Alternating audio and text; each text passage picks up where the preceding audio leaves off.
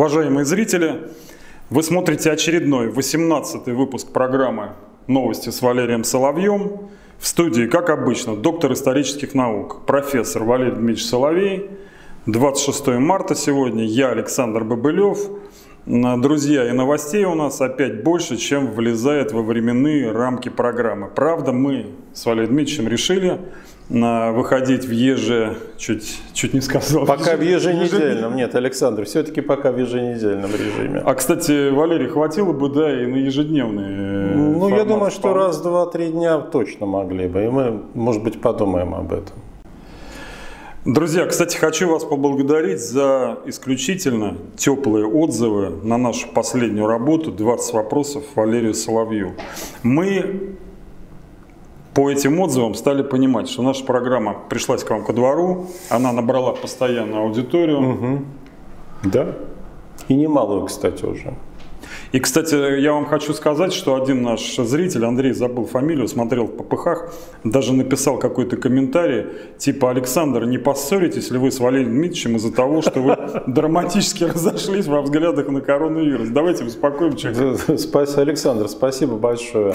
Но ну, мы все-таки э, зрелые, ответственные и трезвомыслящие люди и прекрасно понимаем, что мы не можем совпадать в своих взглядах на все проблемы, но как раз несогласие стимулирует дискуссию и движение интеллекта. Два джентльмена не обязаны совпадать во всем. Важно, что мы не уподобляемся некоторым, которые хлопают дверями да, с переговоров по... Да, увы, это по ограничению квот на добычу нефти. Да, особенно если у нее такой вдохновитель, как президент Российской Федерации. То, конечно, тебе ничего не остается, министру, кроме как хлопнуть дверью. Кстати, заготовил э, шуточку по этому поводу, но приберегу ее, не переключайтесь. А, в кустах стоял рояк. Да, да, да, у нас, как всегда, друзья, все будет живо и весело. Так что э, приступаем. Да, прологом к сегодняшней передаче хочу взять э, некое высказывание Сергея Гуриева, угу. сделанное им два дня назад по части, значит, по вопросу ограничения, отмены импортных э, пошлин на лекарства и товары угу. первой необходимости, он сказал, в высших коридорах власти есть понимание, что все, что делалось до этого, это безумие основанная на том, что нужно было прокормить друзей высшего политического руководства, но когда речь зашла о выживании людей, какие-то люди в коридорах власти говорят о том, что нужно отодвинуть интересы некоторых коррумпированных чиновников и олигархов. Валерий, вчерашнее обращение Путина, на ваш взгляд, как-то подтверждает этот тезис э, Сергея о том, что решено как-то все-таки э, кое-кого подвинуть и пойти навстречу интересам нашего доброго народа? И вообще, какое у вас общее впечатление от обращения президента? Ну, вот когда э, вы процитировали Гуриева, я согласился бы с ним совсем, кроме фразы, что о, о людях надо подумать. Никто о людях не думает. Ими движет страх.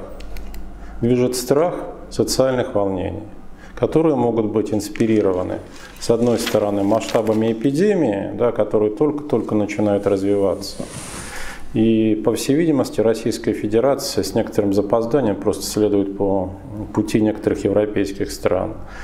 И второе – это страх перед э, дезорганизацией, я бы сказал, полной, тотальной дезорганизацией экономической и хозяйственной жизни страны вследствие тех же ограничений, которые сама власть уводит.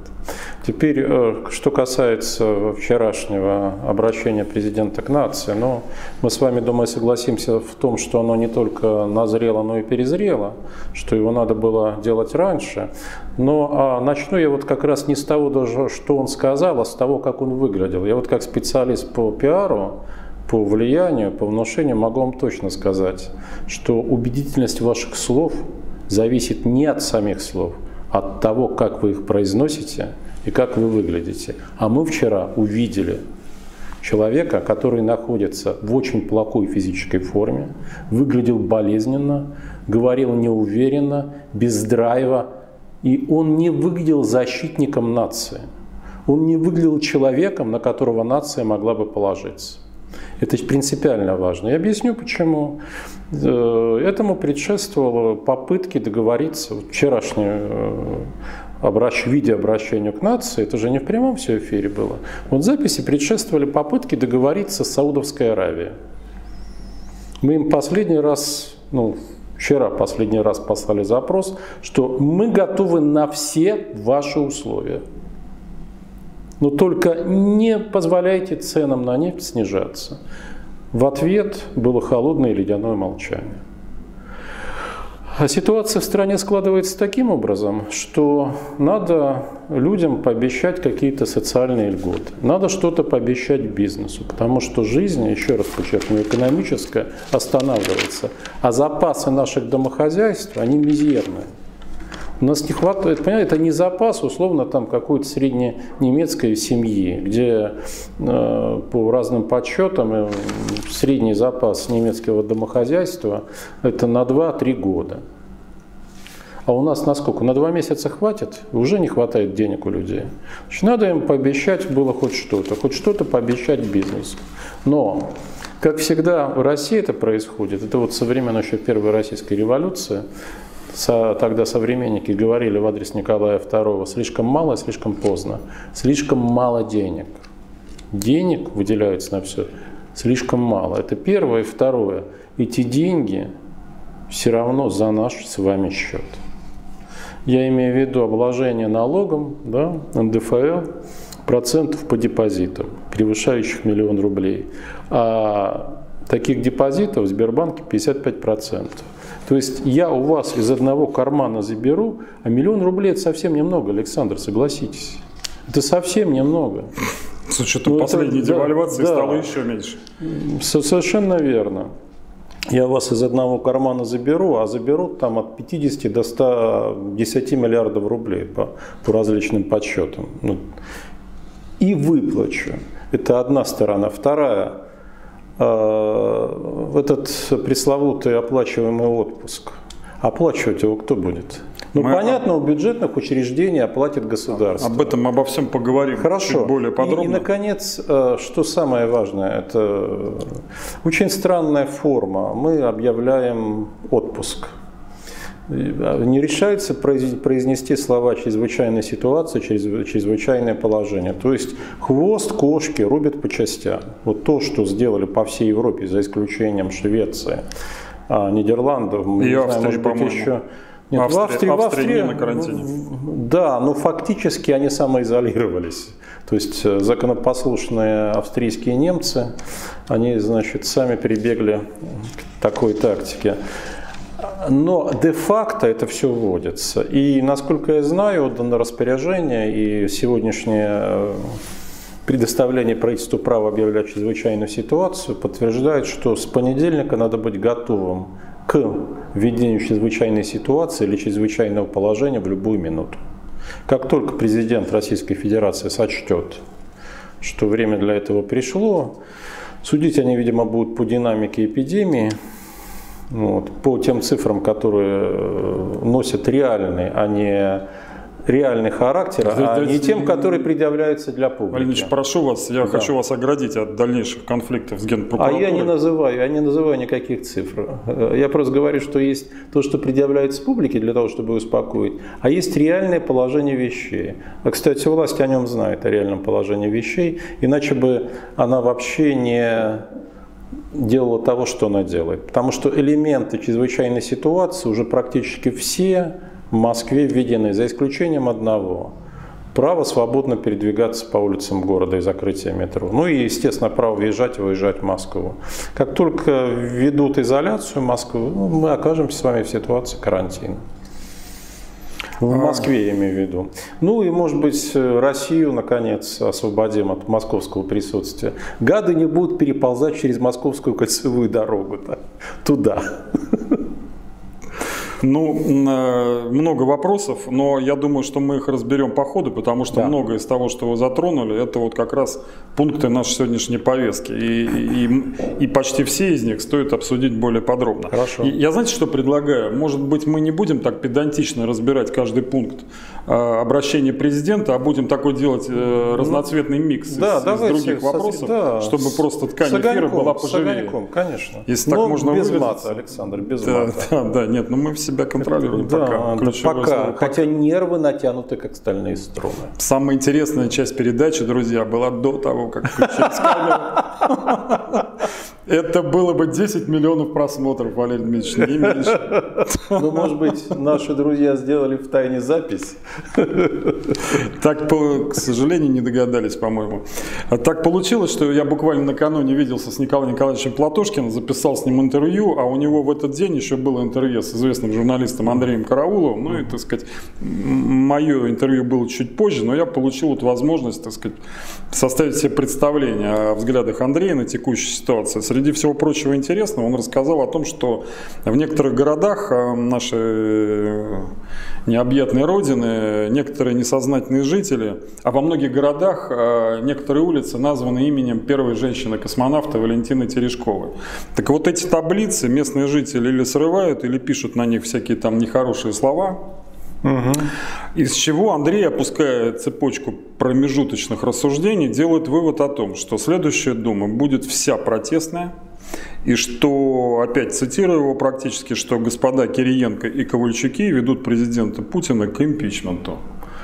Ну, Экстравагантно э, звучит. Прокомментируйте, может быть, есть Ну, из уст Караулова это, конечно, звучит почти революционным призывом. Он же всегда старался с властью быть в хороших отношениях и даже пытался к ней, еще совсем недавно какие-то письма Путину направлять с бесценными советами.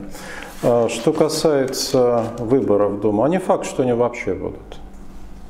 Я бы не стал зарекаться от этого. Это первое. Второе, о чем я могу говорить с высокой уверенностью, что если даже выборы и пройдут в сроки в 2021 году, вопрос об импичменте Путина ставиться не будет за отсутствием предмета импичмента.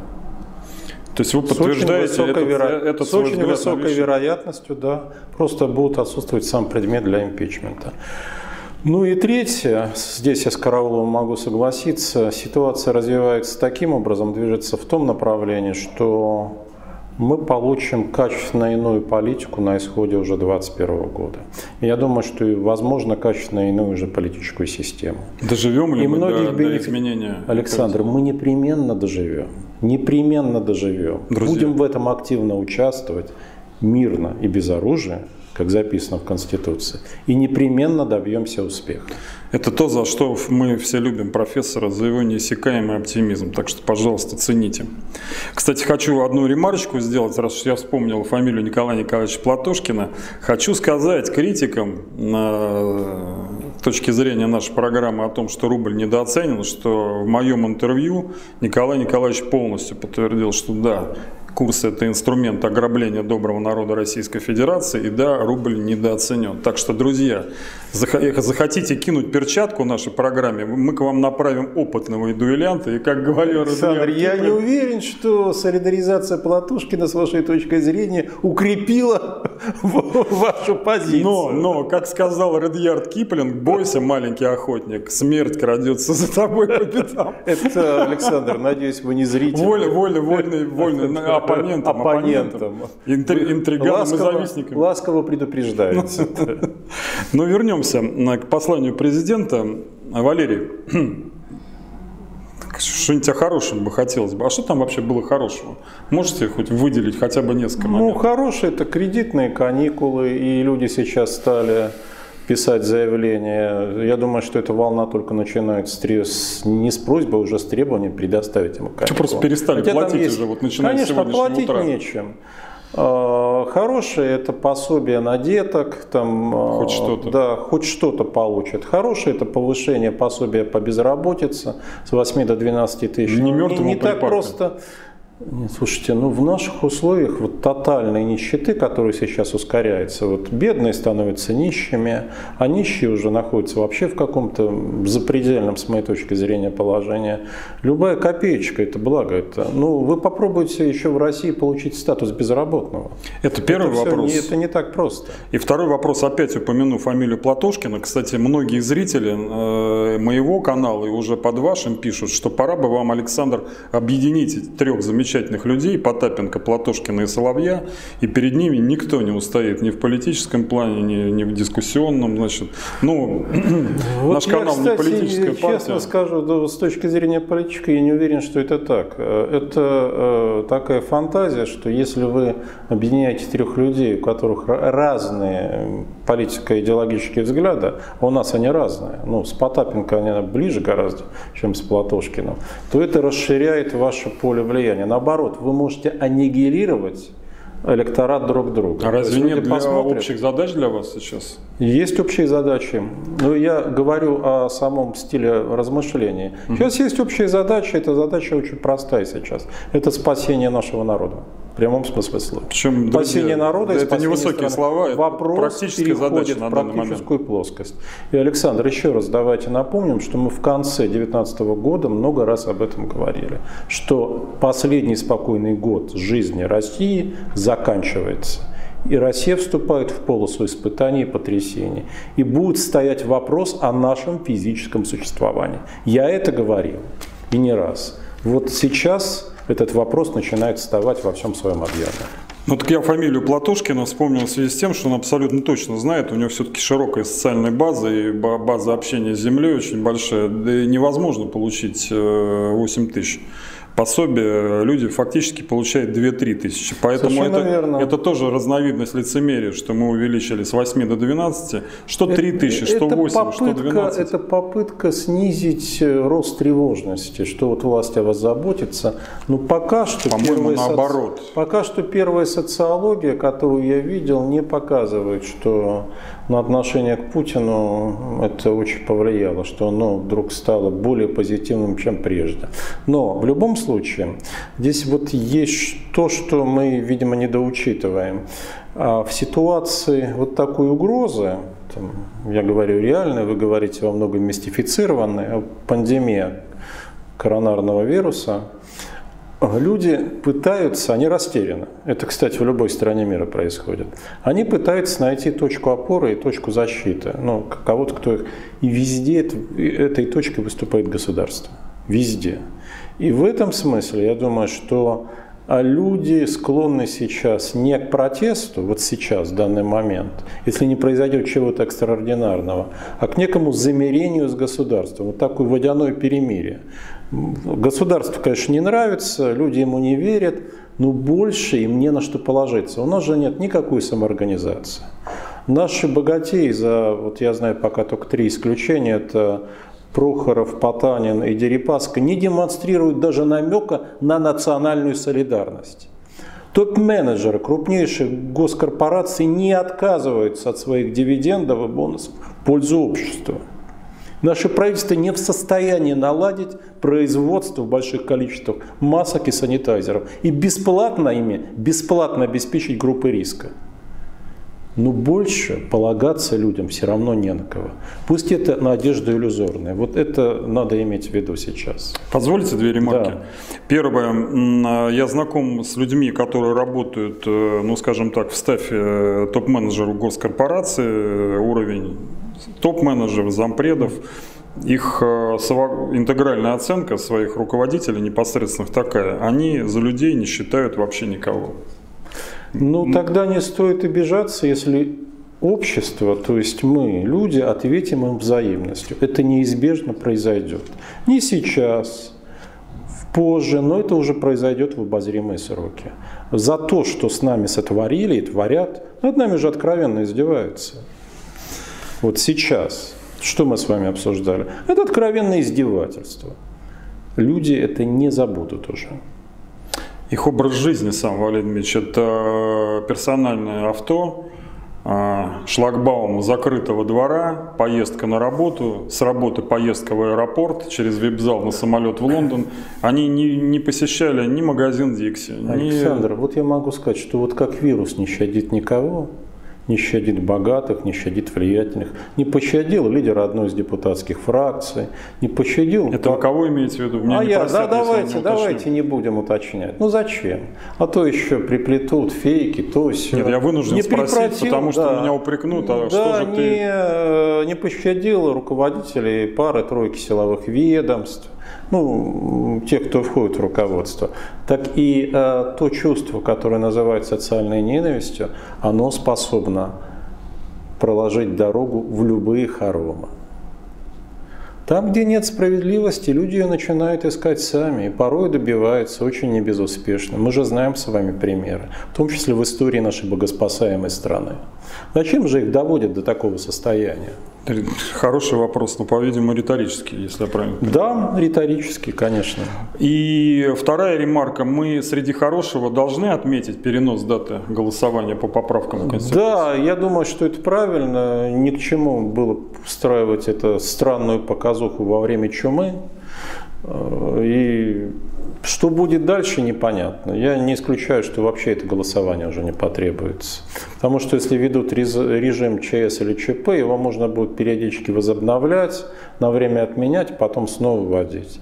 Поэтому я, скажем, очень скептически уже стал относиться ну, не скептически, оставлю под сомнение возможность проведения выборов в сентябре 2021 года тому подобное. Э, и, и в сентябре даже 2020 года, и 2020, и 2021 тому подобные вещи. Мы входим э, в другое качество жизни, Александр. Это качество будет гораздо ниже, чем то, что было. А, к хорошему добавлю а, еще мнение уважаемой Екатерины Шульман, полагаю, что оно тоже будет интересно зрителям. Она сказала, что видите, вот как получается, когда притрет, ведь можешь же обратиться по-человечески. Но только-то, правда, устойчивое ощущение, что как-то поздно. И хорошо сказала Екатерина Михайловна, по-моему, да, да. что не приплел в послание геополитику. А, Все из-за проклятых пиндосов. Александр, это, кстати, совсем не было исключено. Было подготовлено несколько вариантов обращения к нации. Выбор делался в последнюю минуту. Правка вносилась в последнюю минуту, поэтому запоздание такое было. Угу. Да, с обнародованием надо было записать. Опоздание Во время записи стало плохо главному герою. Вот, поэтому он выглядел не очень, ну то, о чем я говорил, не очень убедительно. Но был и вариант жестко мобилизационный, что мы окружены врагами, нация сплотись вокруг меня. Не очень убедительно бы, правда, все это прозвучало, такой вариант был. Ну, прозвучал вариант, я бы сказал, промежуточно успокоительный, что плебисцит мы переносим неопределенное будущее, а вам, людям, пытаемся, людям, бизнесу пытаемся помочь. Ну или, по крайней мере, делаем, давайте уточним, делаем вид, что пытаемся помочь. То есть видимость, э, кажемость, она больше, чем реальные размеры помощи. Ну и заодно под э, сурдинку у вас из кармана кое-что вытащим. Позволите частное мнение скромного ведущего вашей программы и вашего же имени. Александр, не прибедняйтесь, я вас очень прошу. Ну, так это я полагаю, что вы мне разрешили таким образом. Конечно. А, вы знаете, вот мы там э, президента все ругаем. Мне показалось, что один момент, исходя из моей теории, что все-таки теория, э, что эпидемия с коронавирусом, это в значительной степени по определению из массовой психологии Либона это больше психическое заражение, чем микробное. Ну, у него есть, да, такой термин, да. Вот, и все, что мы наблюдаем, это медиапсихоз, поэтому вот эта вот неделя карантина, или это может быть такой точкой отсечки для прекращения паники. То есть вот, ну, как бы вот с управленческой точки зрения нужно же сделать какой-то пункт, Пусть он будет мнимый, то есть я ни в коем случае не навязываю вам свою точку зрения, но вот эм, момент пресечения паники, его нужно дать календарно людям. Да, вот вроде карантин кончился. Александр, так нет никакой паники. Посмотрите, как люди себя ведут. Они ведут так, за исключением Москвы. В Москве заметна обеспокоенность. Заметно то ли потому, что люди более образованные, может быть, у них другие привычки, они больше заботятся о собственном здоровье. В Москве видно, что пустели и рестораны, и людей на улицах стало заметно меньше меньше. Могу сказать, что вот недавно вечером мы с женой были в центре Москвы. Вы знаете, я вспомнил Московскую Олимпиаду 80-го года. Это ощущение было именно таким, Александр. А нужен какой-то здоровый баланс. Вы правы в том, что нельзя там, давать волю паническим настроениям. Но а другая крайность – это лгать. Это лгать, это скрывать правду, говорить, что это все просто. Э, доктор Рошаль, ах, это не страшнее насморк, а потом, ах, это биологическая война. Ну уж извините, или насморк, или биологическая война. Насморк не опасен, а война убивает. Война это значит вы на фронте. Так что надо найти разумную середину. А теперь, что касается недели для снижения уровня паники. А, знаете, если верить тем эпидемиологическим моделям, которые построены, тому, как это происходит в Европе, как раз через две недели мы выйдем на пик. На пик. И скрывать многие вещи уже не удастся. И вот эта неделя наступающая, неделя так называемых каникул, это очень удобное время для введения режима как раз чрезвычайной ситуации. Даже если его не будут формально так называть все что, то, все, что будет сделано, это будет на самом деле фактически реализация режима ЧС. И мы посмотрим, что будет происходить на самом деле. Ну, под Сурудинку, конечно, власть э, скрутит э, бараний рог любые альтернативные мнения, любые независимые медиа. И это будет все довольно неприятно. И на какое-то время я могу сказать точно, что он добьется успеха. Еще раз, почему она добьется успеха? Потому что люди будут в таком а, дезорганизованном, напуганном а, и бесцельном состоянии ума, что они будут искать хоть какую-то опору. И никто им эту опору, кроме вот этой власти, плохая, скверная, иллюзорная, циничная, обманывающая их, никто им ничего предложить не может.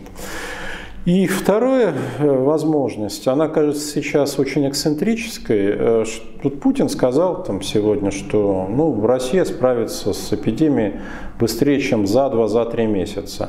Я помню, он в 2014 году говорил, что экономический кризис это тоже на два года, и через два года нам станет лучше. Но вы знаете, вот как ни странно, я не исключаю, что если у России появится вакцина, вакцина, то, возможно, нам удастся выйти ну, я бы сказал, замочив себя только, как там а, в этом знаменитом-то фильме, в общем, вам будет по самый пояс. Помните, да? А зори здесь тихие. Я... В общем, вам будет, вот замочил себя только по самый пояс. С таким не трудом выше. удержался от плоской шутки. Ну, Александр, я понимаю, но Держите себя в руках. У нас еще придет время, когда мы себя сдерживать не сможем. Вы, вы абсолютно правы насчет двух-трех месяцев. Это текст обращения президента. Да. Всегда хорошо сверяться по первоисточнику. А, идем дальше по пунктам повестки. Значит, мой друг Лапушкин, а раньше я его представлял как федерального политика. Ну что ж там скрывать, да? Настало время распрощаться с этим лаком. Да. А, эфирных условностей и называть вещи своими Сорвать все всяческие маски, да. Он просто ваш собутыльник, Александр. Вы же знаете, я не пью, Валерий, зачем вы так Вы извините, я хотел приблизить вот барьер между нами и зрителями, сделать ниже. А вот говорит, я не пью, я не курю, я занимаюсь спортом. Вы не веган, надеюсь? Это все в прошлом. В прошлом. Помните, как старый школьный анекдот, Леночка не пьет и не курит, не может больше. Вот, наверное, вот это, вот это мне уже понятно. Давайте не будем разочаровывать зрителей. Зрители, Есть да, еще да. Порох, Мы сохраняем свой формат неизменно. Да, и друзья. ягоды в ягодицах. Так, по-моему. Валерий, ну зачем вот опять? Только я настроился. Вот в это тяжелое время, когда нервы натянуты, как стальные струны, надо внести хотя бы зернышко оптимизма. Друзья, вы не представляете себе, в каком я привилегированном положении имею возможность лично общаться с Валерием Митчем. Намного легче переношу всю эту суматоху. А, значит, так да, я, я лечу наложением рук. Так возвращаемся к Алексею Лапушкину, секретарю Федерального совета партии «Дело». Он вообще тоже любитель пошутить по поводу покидания переговоров ОПЕК+, плюс по ограничению добычи нефти. Сказал следующее. Ну, наши, конечно, некомпетентные люди – так перефразирую его оригинальное высказывание, хлопнули дверью на этих переговорах, но дверь оказалась вращающейся и догнала кое-кого по затылку. Судя по вашим публикациям в социальных сетях, надежда на то, что Иван Иванович, который назвал гусаком Иван Никифоровича, помириться в ближайшее время тает просто на глазах. Ну, пока эти надежды выглядят мизерными, если только президент Трамп очень-очень не повлияет на саудитов, с тем, чтобы они не снижали цены на нефть, э, без, я бы сказал, запредельно низко, запредельно низко. И у него есть возможность повлиять, хотя там ситуация довольно сложная, а, Саудиты готовы пойти на серьезные уступки Соединенным Штатам с тем, чтобы добиться, восстановить снова привилегированный характер отношений, который у них был с Соединенными Штатами, и который во многом был дезавуирован э, мрачной историей, вызванной убийством, мрачной историей убийства, зверского убийства Хашоги, известного с оппозиционера Саудовской Аравии, жившего за границей. Э, речь идет о том, что Саудовская Аравия предварительно дала согласие на закупку гигантских партий американских вооружений. Просто гигантских. Это, естественно, помогает поддерживать американскую экономику, это может стать одним из драйверов. Но в обмен э, саудиты просят, чтобы Соединенные Штаты надежно их защитили от возможных асимметричных мер со стороны Российской Федерации.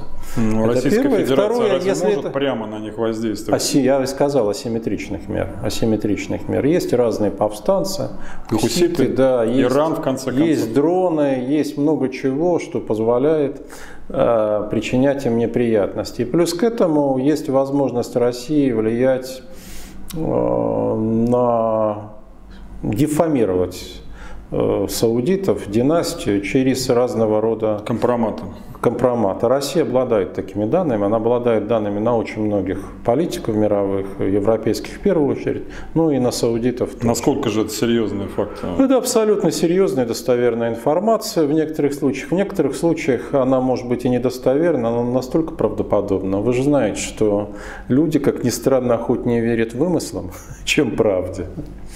Делаю гигантские усилия над собой, чтобы опять не пошутить. Что же это могло бы быть? А, вы знаете, подоплека, Не хочу терять подоплека, охлаждения, подоплека охлаждения отношений между Саудовской Аравией и Россией связана не только со скандальным поведением а, российского руководства. Что-то личное а, между... Нет, там Сауди там сообщили, что Россия виновна, ну, им так сообщили, что она несет ответственность за вот некоторые вот. действия, которые нанесли им колоссальный репутационный ущерб. Вот. Ну, то есть не ждать нефти по 50 к концу года, как об этом я, заявил Игорь Иванович. Я думаю, что, конечно, цены на нефть вырастут. А, но мы, по-моему, уже говорили с вами в прошлый раз, позапрошлый получается, что ценовой диапазон на нефть все-таки будет низким. Не настолько высоким, как чтобы спасти Россию. Ну и плюс, я думаю, к осени, как бы Игорь Иванович Сечин не ожидал повышения, ситуация у нас резко ухудшится. И экономическая, и главное, э, как ее следствие, социальная ситуация. Э, плохо людям, очень плохо. Я То, как... что даже происходит в Москве, где 80% российских денег показывает на начало какой-то экономической катастрофы. Но это, в общем, происходит повсеместно. Я говорю, у нас и так денег мало, у наших людей мало денег просто. Александр. У кого-то их очень много, и, и те, у кого их очень много, они не хотят никакой солидарности демонстрировать с униженными и оскорбленными. А, раз уж вы э, прогнозируете ухудшение на осень, я могу сказать, что этому, по крайней мере, есть одна объективная предпосылка. Ровно в сентябре закончится дата отсрочки по выплате налогов. Да, заметьте, вот это очень правильно сказали. Это отсрочка. Это не то, что дал налоги раскассировано, дезавуировано, а просто к вам потом придут и скажут, ну что, ну вы же там за эти месяцы нарастили жирка, как Владимир Владимирович говорит, нагуляли экономического жирка, а теперь давайте. У нас есть на эту все тему... сполна платите. Друзья, комментарий компетентного специалиста, это директор холдинга Аудит Консалт Наталья Невзорова. Внимание на экран. Я, Наталья Невзорова, руководитель аутсорсинговой компании Audit Consult. По просьбе моего друга и клиента Александра Бабылева для аналитической программы «Новости с Владимиром Соловьевым» я даю экспертную оценку а, вчерашнего выступления Путина, обращения к нации. Даю комментарии только по тем вопросам, которым я компетентна. Это налогообложение и отсрочка по кредитам для малого и среднего бизнеса. Первое – налоги. НДС. НДС придется платить всем. На текущий момент происходит четкое администрирование данного налога. Отсрочка по налогам ФОД, УСН, налог на прибыль, транспортный налог, имуще... налог на имущество. Надо понимать, что это отсрочка на 6 месяцев до сентября. Никто никому ничего не простит. Просто не будут на текущий момент начисляться а, пени и штрафы. На текущий момент у меня есть всего один документ, подписанный господином Егоровым, руководителем ФНС. До 1 мая поручается приостановить блокировку а, по всем налоговым обязательствам. Снижены страховые взносы с 30 до 15 процентов. Но ключевое для тех граждан, у кого зарплата меньше МРОД по, по отсрочке по кредитам. Я не очень хорошо понимаю, как коммерческий банк может выполнить данную инициативу. Я думаю, что это должны быть дополнительные инструкции ЦБ. Банк должен разобраться, из каких средств будет а, покрываться недостаток cash flow. И вообще очень много вопросов. Государственная Дума в ускоренном порядке должна эту, эту инициативу проработать. Как только у меня будет первый официальный документ, вы об этом всем узнаете. Я вам всем все сообщу. А, Валерий, ну а, давайте немножечко так э, резюмируем сказанное. Значит, на что хотелось бы обратить внимание. Вы абсолютно правы, что речь идет только лишь об отсрочке, да. ни о каких, э, значит, э, и что выжившим предприятиям, я не думаю, что они за полгода восстановятся так, что будут на платежеспособны хотя бы на треть от того, что было раньше. Это первый вопрос. По кредитам, да, дадут отсрочку по потребительским кредитам, да, дадут отсрочку ИПшникам, Э, самое главное источник социальной напряженности это ипотечные кредиты, угу. но э, закон о ипотечных каникулах вот существует только вот по части каникул именно для ипотеки. По всем остальным отсрочкам не разработана нормативной базы. Большой вопрос, как это будет выглядеть, что скажет э, Центральный банк. И, ну, то есть, насколько долго это, эти меры, они будут, так сказать, обретать характер каких-то законов и нормативных актов. Это тоже очень большой риск для экономики, речь идет на дни. Насколько это быстро может быть введено, потому что выручки у предприятий нет, нечем платить зарплаты, нечем платить аренды, и кредитные платежи в этом плане очень большая угроза для финансовой стабильности. Да. Кстати, вы обратили внимание, что сказала Наталья, что в, налог, э, значит, налоговой инспекции доведен формуляр о прекращении э, значит, арестов и ограничений на счета юридических лиц. Тем самым, мне кажется, наши власти косвенно признали, что это не регуляторная мера, а именно такая... Политика административная. Да, ну это, это именно наказание. Совершенно, конечно. Это и есть наказание. Это наш традиционный способ состричь э, с одной овцы больше, чем она дает. Нет, даже я могу объяснить зрителям, может быть, у нас там кто-то начнет умничать и скажет, вы, Александр. Александр, пусть люди умничают, ну это вы уж радио. Но вы предприниматель, налоги-то платить надо, друзья, ну конечно надо, но когда вам приходит ограничение на счет, проблема в том, что после того, как вы этот налог уплатили, еще две недели у вас счет не работает. Это ограничение продолжает висеть, пока в налоговой не увидит этот платеж, хотя, казалось бы, у нас цифровая экономика. То есть вот э, штрафы с физических лиц списываются мгновенно. Ну, кто из вас с этим сталкивался, с блокировкой карт, штраф погасился, значит, карта работоспособна. Для юридических лиц не, лиц не так. Я думаю, что это сознательная политика. Я тоже думаю, ФНС. что сознательно. У нас многое, вот все то, что ухудшает жизнь людей и предприятий, насколько я знаю, делается вполне сознательно. Или даже, я бы сказал, может быть, бессознательно, но намеренно. Вот знаете, есть такой сладострастный инстинкт унизить, оказать давление, высказать пренебрежение. Ну вот знаете, вот наш премьер Мишустин, вот, кстати, раз уж мы эту тему затронули, в утренней ленте РБК был заголовок о том, что Мишустин пригрозил штрафами за несоблюдение условий карантина. Мне кажется, сейчас вот грозить – это не тот язык, с которым надо разговаривать с обществом, как считаете? Александр, они же другого языка не знают. Только отобрать поделить и наказать. Они никогда в России не знали другого языка. Они не умели с подданными говорить как с людьми. Я не говорю как с гражданами, ладно. Хотя бы проявить понимание того, что испытывают наши люди нищие, бедные, и их последнего лишают, там, возможности даже работать. У нас и так полухолопское состояние, когда все доходы уходят на некачественную еду и, честно говоря, кредитное дря... рабство. Да, кредитное рабство и дрянное шматье, вот так. Нет бы выступить, как человек поговорить. Мы понимаем, что очень тяжело. Показать пример, самим показать пример самоограничения. Ну, черт возьми, ну почему они не отказываются хотя бы от четвертой части своей зарплаты? У наших министров огромная зарплата. Почему они не скажут? Ах, они ждут, пока им прикажет президент. Потому что не дай бог, э, кто-то из министров скажет, тут же будет упрек. Это дешевый, это дешевый самопиар. Проявите вы понимание и сочувствие к людям. Они не в состоянии. Это еще раз, помните, я несколько раз говорил, крокодил не способен испытывать никаких эмоций. Крокодил – это вот этот левиафан российской власти. Никаких эмоций по отношению к тем, кого он пожирает. Он сейчас просто рожал челюсти. Рожал челюсти. Не более того. На пару миллиметров. Я думаю, да, но он добычу не выпустил. А, и продолжая тему языка разговора с обществом, тоже, честно говоря, не обрадовал Сергей Семенович Собянин. Когда объявила Москва о дополнительных карантинных мерах, закрыли торговые центры, а, Сергей Семенович сказал, что вот у меня такое подозрение, что эту выходную неделю многие, погода хорошая, приедут погулять в Москву. Дорогой Сергей Семенович, от имени программы Новости с Валерием Соловьем. Сообщаем вам, что людям не до прогулок. Некоторые семьи реально не знают, чем они будут кормить своих детей и домашних животных, которые тоже для них как дети. Но спуститесь вы с небес на землю.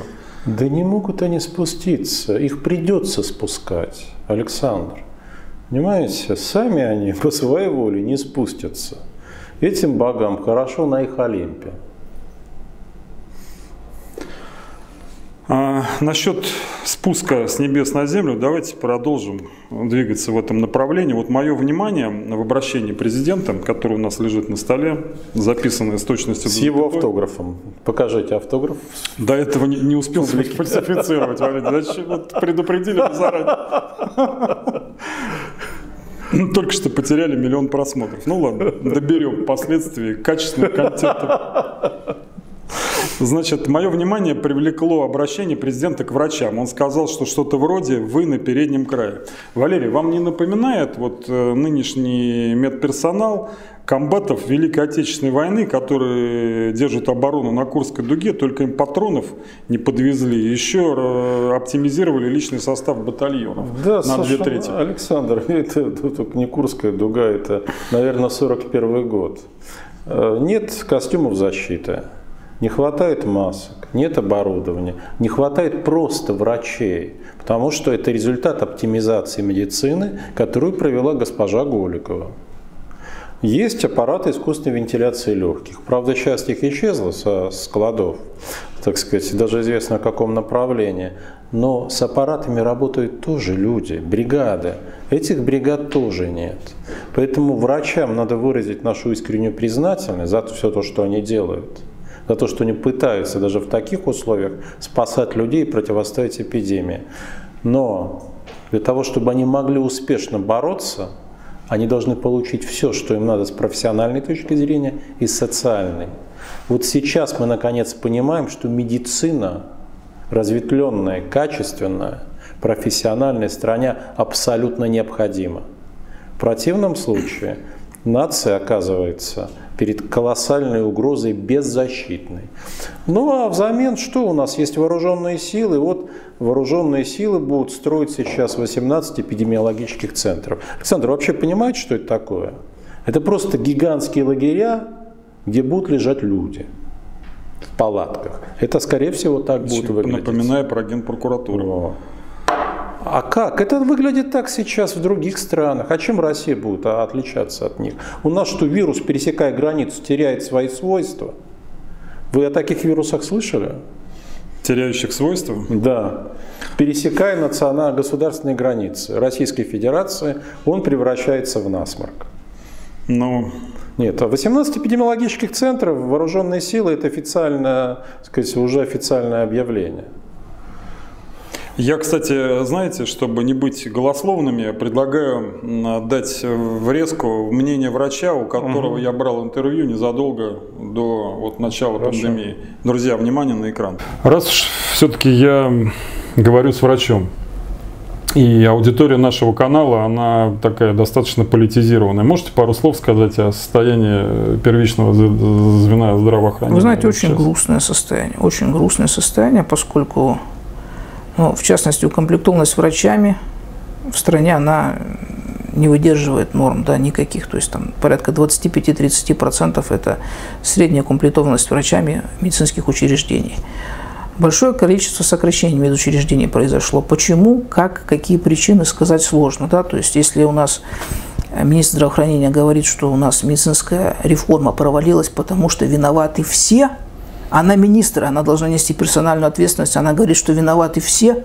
то это, конечно, это очень интересно звучит. То есть, то есть ну, как бы, если ты что-то делал, и это у тебя не получилось, то, по идее, ответственность несешь ты, а не кто-то другой. А как могут быть виноваты все? Виноваты все, значит, не виноват никто. Ну, вообще вот... Э... И тут есть очень важный момент, очень важный момент, и очень интересный момент.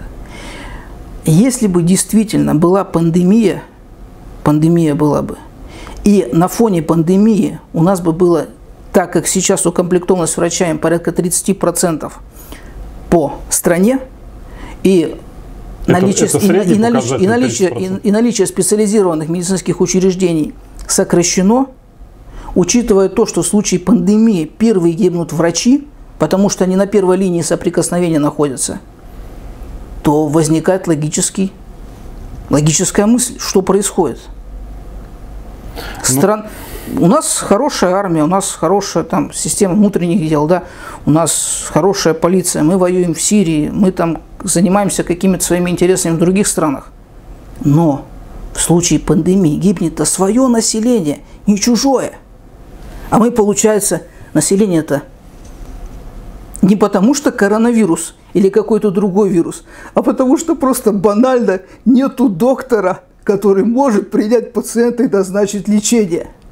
Если людям рожать негде, ФАПы сократили, с психиатрической помощью творится ужас – с противотуберкулезной помощью с физиатрией творится тоже очень странно. Вот это вот, кстати, серьезная угроза. Это, это, это не то, что там... Какой там коронавирус? Какой коронавирус? Потому что люди с активной формой туберкулеза ездят на работу в общественном транспорте. Это просто подумать.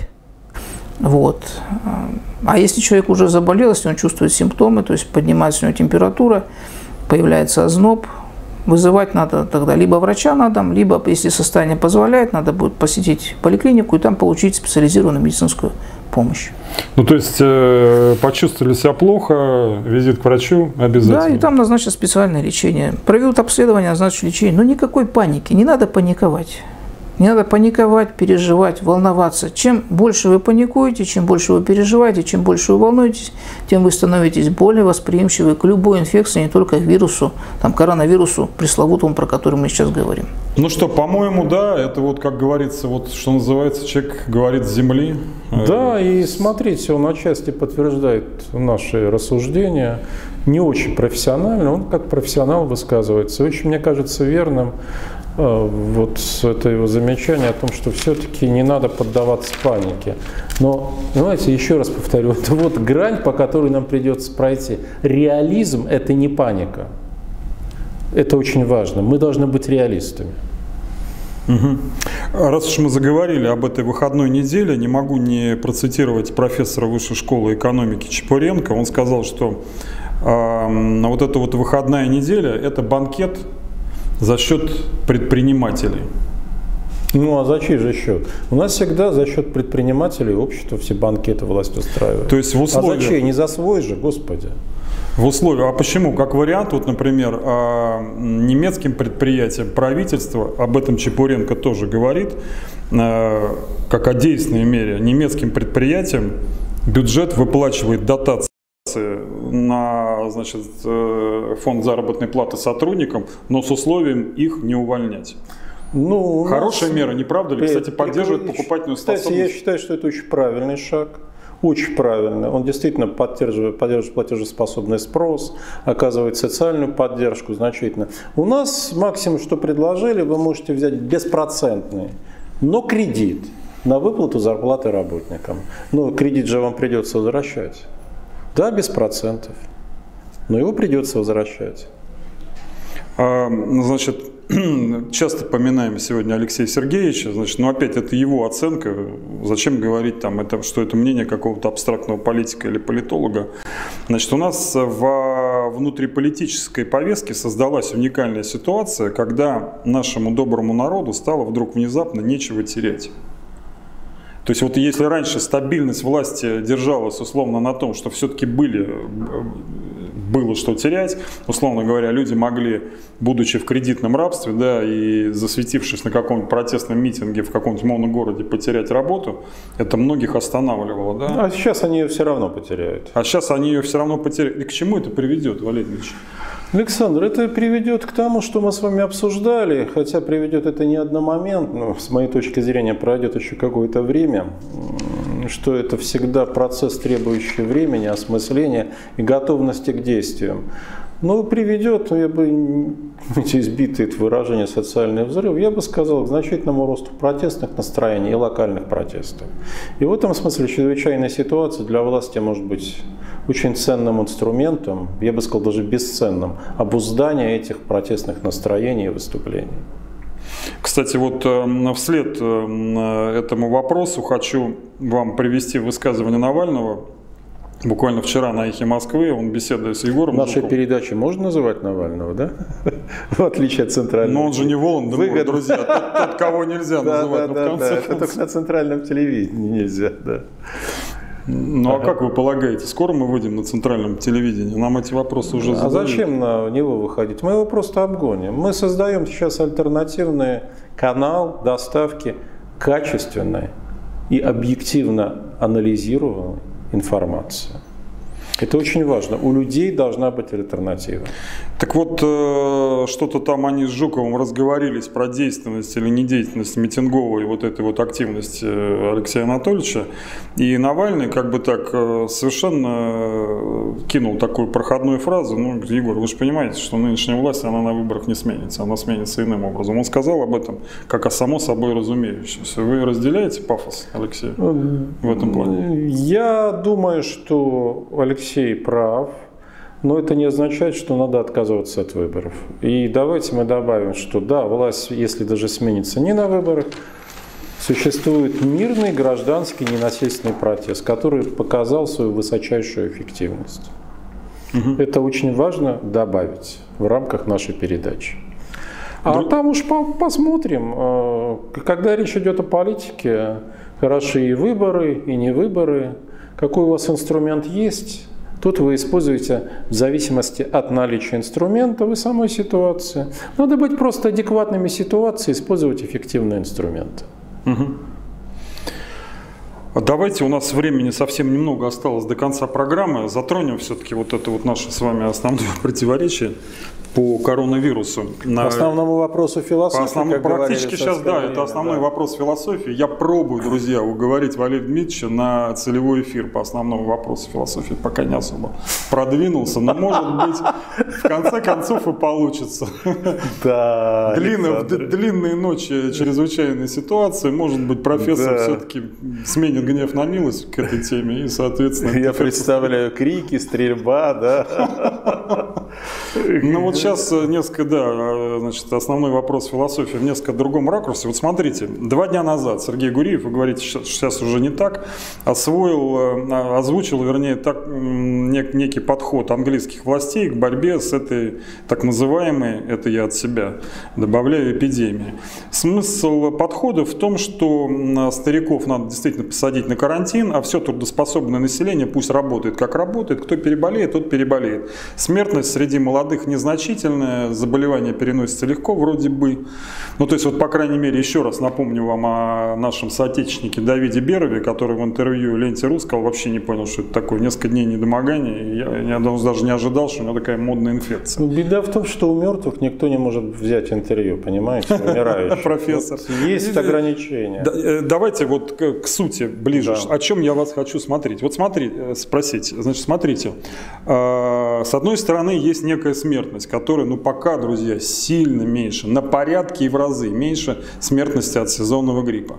С другой стороны, есть беспрецедентные меры замыкания в национальных границах, рецессии экономики, которая является свершившимся фактом, и как следствие этой рецессии, обнищание и превращение уже в экономические трупы сотен миллионов людей. Валерий, вот есть ли какой-то баланс между ну, Это интересами различных хороший, частей общества? Хороший вопрос, но я не уверен, что мы вот сейчас сможем а, а, вот этот баланс нащупать. Я объясню. Потому что это история, которая развивается контекстуально. И в зависимости от того, что кажется в этот момент первостепенной угрозой, такие шаги будут властями той или иной страны, в зависимости от морально-психологического состояния общества, и предприниматься. А тот путь, который, по которому поначалу пошли британцы, поначалу они сейчас ввели общенациональный карантин. Так же, как и другие Это европейские понятно, страны. Им я... надо переизбираться, а общество нет, напугано. Нет, я думаю, что э, они же постоянно подчеркивали, что мы опираемся на научные данные, потому что научные данные меняются. И меняются оценки. И значит, ситуация оказывается хуже, чем предполагали. Но если вы хотите, то Россия идет как раз по тому первоначальному британскому пути. Решили у нас, что пусть переболеют все. Все. И старики тоже пусть Тем более, что, Валерий, Обратите внимание, специальной политики по отношению к ним, к старикам, не проводятся. Их не снабжают масками. Их особо не предупреждают о том, что это вы в группе риска. Им не объясняют, как надо себя вести. В Англии, когда объявили призыв волонтеров, полмиллиона человек записалось. А у нас что, отряды Путина будут помогать им? Кто там, кто, кто у нас из э, молодежных э, организаций? Кто будет помогать этим несчастным людям, когда они сядут на карантин? А их надо призывать к этому, объяснять, почему это необходимо. Так вот, Россия пойдет по пути самому простому. Медицина разрушена, пусть болеют все.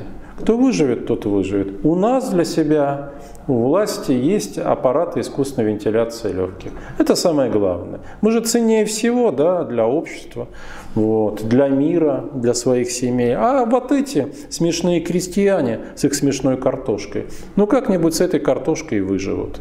Но они выживут, это, собственно говоря, их дело, это их вина. А почему они не разбогатели? Кто им мешал разбогатеть?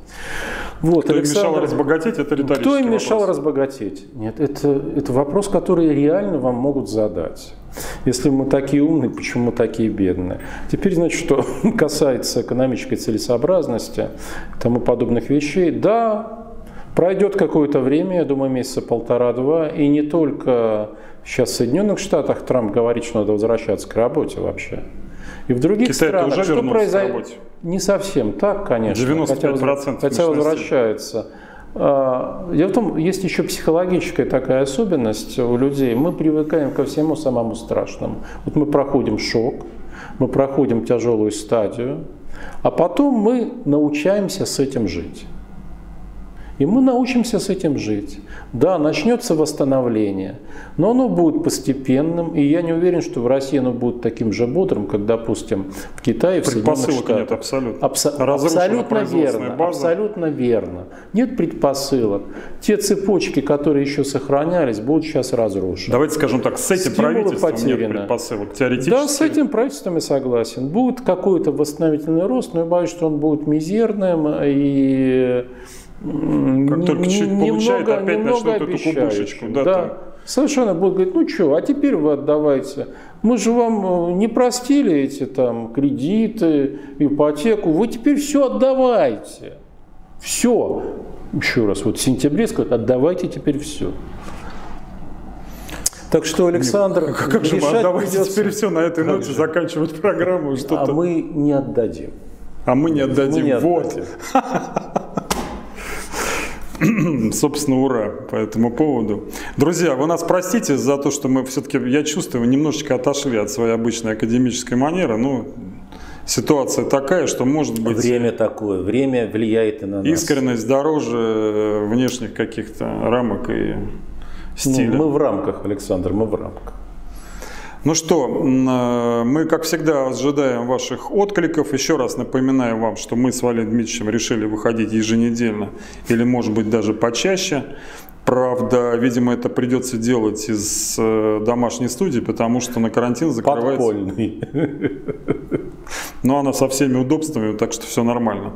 Собака может иногда залаять, и лает она очень страшно. Ну, мы всех предупредим. Что мы сами уже в собак начинаем превращаться, Александр. Ну, для меня собака это скорее комплимент, да. Мне кажется, что это преданные, искренние существа, которые разделяют всегда судьбу своих хозяев, никогда Я не предают их. согласен. Чем больше узнаешь людей, Это была последняя литературная цитата за наш сегодняшний выпуск. Друзья, мы вам желаем здоровья, заботьтесь о своих стариках. А, Как говорит мой хороший приятель, а, автор и ведущий канала аудиостатьи Павел Иванов, только вместе мы сила, давайте держаться вместе, проявлять солидарность. И так мы все преодолеем. Спасибо, до свидания.